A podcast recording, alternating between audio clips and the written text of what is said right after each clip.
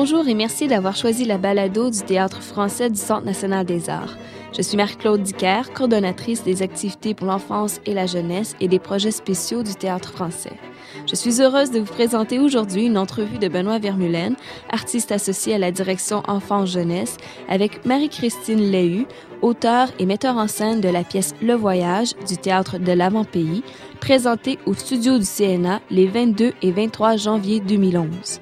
Je cède donc la parole à nos deux artistes.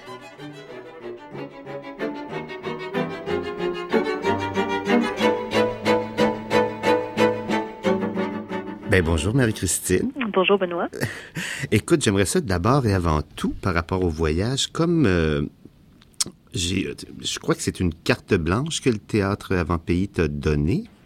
Euh, oui, d'une certaine façon, dans le sens qu'il n'y avait pas d'exigence au niveau du thème et tout ça. Il y avait évidemment des contraintes là, de nombre de comédiens, mais sinon, euh, c'était la seule contrainte en fait qui était qui était au, contrat.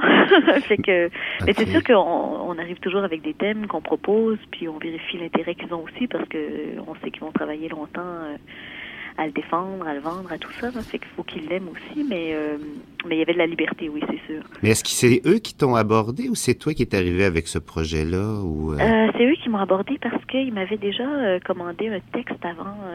oui, oui, oui, qui a oui. donné une forêt dans la tête. En oui, c'est ça. Oui. Puis suite à ce travail-là, ils m'ont proposé d'écrire puis de mettre en scène celui d'après. Puis pour moi, c'est un bon défi parce que c'était ma première mise en scène aussi. Ah oui, en plus. Oui, fait qu'il y avait, il y avait un bonbon là-dedans aussi, là, qui était bien, euh, en plus de la rencontre avec cette, cette compagnie-là, avec laquelle j'ai eu beaucoup de plaisir dans le projet d'avant. Ben là, il y avait aussi euh, pour moi ce défi-là de mise en scène. Mais justement, quand on fait le texte et la mise en scène, comme tu es d'abord et avant tout une auteure, en tout cas, tu plus de, ça fait plus longtemps que tu écris, euh, qu'est-ce qui vient en premier? Est-ce que tu as vraiment écrit tout le texte et ensuite fait la mise en scène ou tu as travaillé les deux euh, en parallèle? Ben, c'est sûr que en marionnette, il y a quand même toujours la conscience de ce que ça va être au niveau de l'espace scénique parce que sinon, on est un peu mal pris. Ben, en tout cas, euh, c'était quand même important pour moi d'avoir une certaine vision là, de l'espace scénique, de la façon dont ça pourrait se, ça pourrait fonctionner euh, quand j'écrivais, plus que quand j'écris pas pour de la marionnette. Oui, oui, oui. Euh, sauf que euh, moi, ce qui m'amusait le plus au cours de, de la création, finalement, c'est de constater à quel point ma vision d'auteur penchée sur le papier était loin de celle du metteur en scène assise dans une salle de répète. ah oui, à ce point-là, oui. Tu ah oui, oui, oui, vraiment. Mais c'est parce qu'on imagine des choses, on les voit fonctionner, puis 以 euh, moi, je trouvais ça étonnant parce qu'on se dit toujours comme auteur, bon, mais la distance qu'il y a entre le spectacle que je vois sur une scène puis le spectacle que je voyais dans ma tête, c'est Ouais. c'est la distance entre euh, ma façon de penser puis celle du metteur en scène qui Ouais, l'a ouais. Mais finalement, c'est juste la distance entre l'auteur puis le metteur en scène parce que moi aussi, j'avais la même. Ah oui. Ah, c'est le fun. Ah oui, oui, je me suis autant trahi, je pense que n'importe qui aurait dû le faire en mettant en scène un texte qui était pas de lui. Parce que je veux pas, mais ouais, on imagine des choses, on les voit belles, puis tout à coup on arrive sur le terrain, puis l'objet il bouge pas comme on pensait, puis Ouais. le drap il se prend pas comme on pensait, il y a pas le mouvement qu'on imaginait. Fait que tout ça fait que nécessairement on s'adapte continuellement. Ouais, puis j'imagine que c'est pire avec la marionnette, dans le sens que c'est l'image est, en- est tellement plus grande. Et bon, tous les ma- marionnettistes disent qu'à un moment donné, c'est la marionnette qui parle. Oui, oui. Donc j'imagine que ça, c'est encore la distance euh, entre l'auteur et le metteur en scène est encore plus grande. J'imagine quand interviennent des marionnettes. Oui, puis ce qu'on imagine qu'un corps d'acteur peut faire, en général, il peut le faire. Ouais. Ce qu'on imagine qu'un corps de marionnette peut faire, mais il peut pas toujours le faire, en tout cas de la façon dont on le voyait. Ah ouais, ouais. Puis bon, euh, dans ce cas-ci, a toute la possibilité de jouer avec les échelles aussi, euh, d'être en plongée, d'être en... Fait que euh, toutes ces choses-là font que, oui, au bout de- l'image peut tellement, tellement changer d'angle que, oui, je pense que la distance est encore plus grande à cause de ça. Est-ce que est-ce qu'il y avait quelqu'un, tu avais un conseiller? Parce que c'est quand même c'est vraiment là, c'est remarquable ce que tu as fait avec les marionnettes, surtout Ah, en- merci. Ah ouais, oui, puis surtout avec, tu sais, il y a différentes, euh, euh, différentes grandeurs de marionnettes. euh, bon, tout ce travail-là est, est vraiment remarquable pour une première mise en scène en plus. Là. Ben merci. Mais euh, ben c'est sûr y avait. Moi, je travaillais avec euh, Patrick Martel, là, qui était scénographe sur le projet, qui a travaillé beaucoup, beaucoup avec l'avant-pays, que moi j'avais rencontré dans le projet d'avant. Puis on avait eu déjà dans le projet d'avant euh, toutes sortes de discussions sur les échelles, sur nos envies, sur tout ça. Fait qu'il y avait déjà une complicité à ce niveau-là, sur le désir de défaire un petit peu, euh, oui, de, de changer les cadres, de changer, euh, puis bon, de travailler avec plusieurs types de marionnettes qui pourraient représenter le même personnage, par exemple. Mais quand on est parti sur l'autre projet, euh, il y a Patrick qui a été là un peu plus en salle de répétition au début.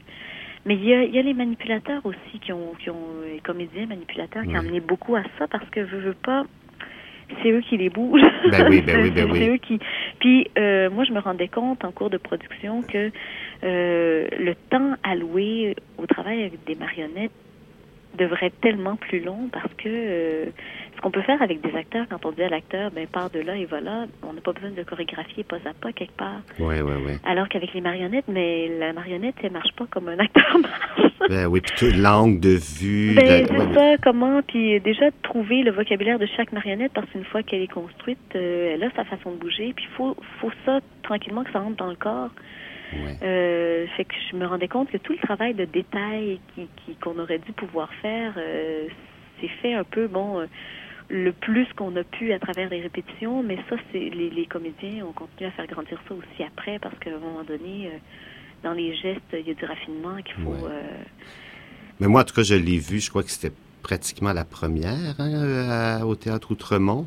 oui, Puis oui. ben, je trouvais que c'était très, euh, très bien huilé déjà. Ah, ben merci. Oui. Mais je pense que ça va être mieux huilé encore, ce que tu vas. Oui, j'imagine. oui, j'imagine. Puis dis-moi donc, euh, tu sais, bon, en dehors des, des qualités, puisque été aussi très ému. D'ailleurs, ça, c'est, je savais, j'adore les pièces quand, euh, je sais pas par par quel endroit l'émotion arrive. Hmm. Ça, a, ça a été un peu euh, de la façon que j'ai vécu ce spectacle-là. Et mais en dehors de ça, aussi, ce qui m'a intéressé et pourquoi je l'ai programmé, c'était toute la dimension philosophique. Mm. Puis ça, j'aimerais ça que tu me dises de où c'est venu ce désir-là, bon, de parler de la persévérance, de la patience, de l'amour, puis même ce trajet initiatique qu'on pourrait dire avec Mhm. cette marche. Euh, c'est venu de où pour toi? Euh, je sais pas exactement dans le sens que je- déjà je suis une mère de famille puis j'ai des enfants à l'école primaire aujourd'hui. Ah. Je pense qu'il y a déjà là un déclencheur parce que il me semble que quand nous on était jeunes, la, la notion de l'effort, de la persévérance, de euh, puis moi bon j'ai fait de la musique quand j'étais jeune, toute ce- cette espèce de, de discipline que ça prend pour atteindre un objectif, euh, je trouve que ça s'est beaucoup perdu dans la nouvelle vision de l'école actuelle. Oui. Euh, puis moi, je le vis beaucoup comme parent. Ça, je trouve ça, euh, je, trouve ça un peu dérangeant par moment, le- cette espèce d'idée-là que l'enfant devrait pouvoir apprendre sans s'en rendre compte, puis sans que ça ait à lui coûter trop d'énergie. Oui, sans, sans apprendre vraiment concrètement le, Oui. le- le plaisir de l'effort. Oui, oui, oui. Moi, j'ai une, fille qui entre en troisième année cette année, puis je me rends compte que maintenant, dans le nouveau programme, avant la troisième année, il y a très, très peu de théorie euh, de grammaire, de pour le moment, c'est des apprentissages un peu euh, par cœur, en fait, sans trop leur montrer qu'il y a une sorte de logique dans la construction et tout ça. ouais. Puis bon, il y a, il y a cet aspect-là. euh, puis à un moment donné, j'avais entendu aussi euh, une psychanalyste française dont malheureusement je me rappelle pas le nom, puis qui disait on est en train de créer une génération d'enfants qui est tellement pas habituée à affronter des obstacles.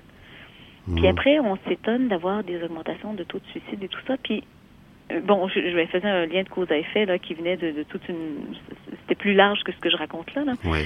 Mais il reste que je trouve qu'il y avait quelque chose de cohérent dans ce discours-là. Dans, ça prend une habitude. Oui, oui, oui, oui. de, euh, apprendre à, à surmonter un obstacle, ça prend une sorte d'habitude, un entraînement. Puis plus ça va, moins on le donne à nos enfants, cet entraînement-là. Ben, tu, euh, tu vois, c'est tellement la ligne de cette année de la saison, là, c'est Ah! génial.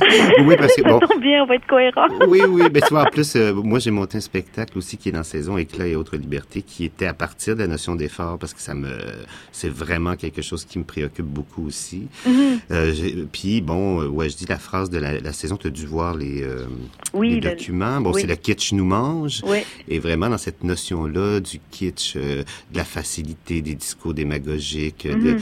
du manque de critique. Donc moi, j'ai voulu vraiment donner à, à la mesure du théâtre, là, de Mhm. ce que peut apporter le théâtre aux enfants, mais des spectacles où il était question justement de philosophie, de, de, de critique, euh, Mhm.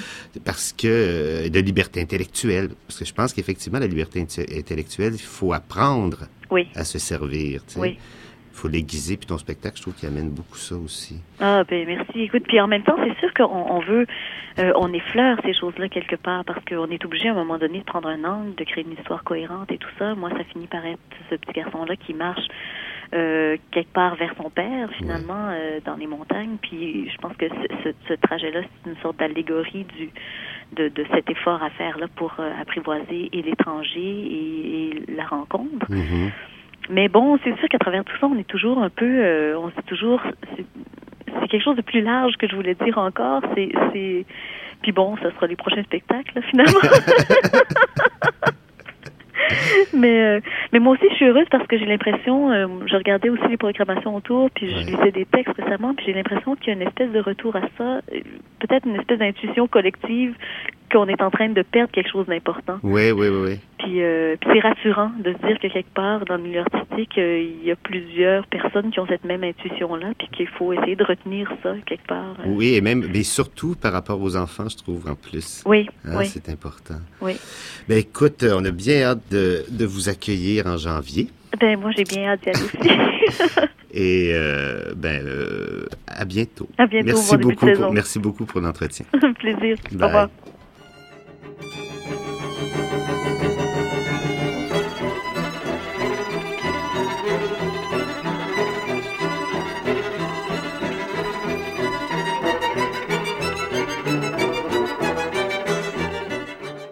Merci d'avoir écouté la balado du Théâtre français du Centre national des arts.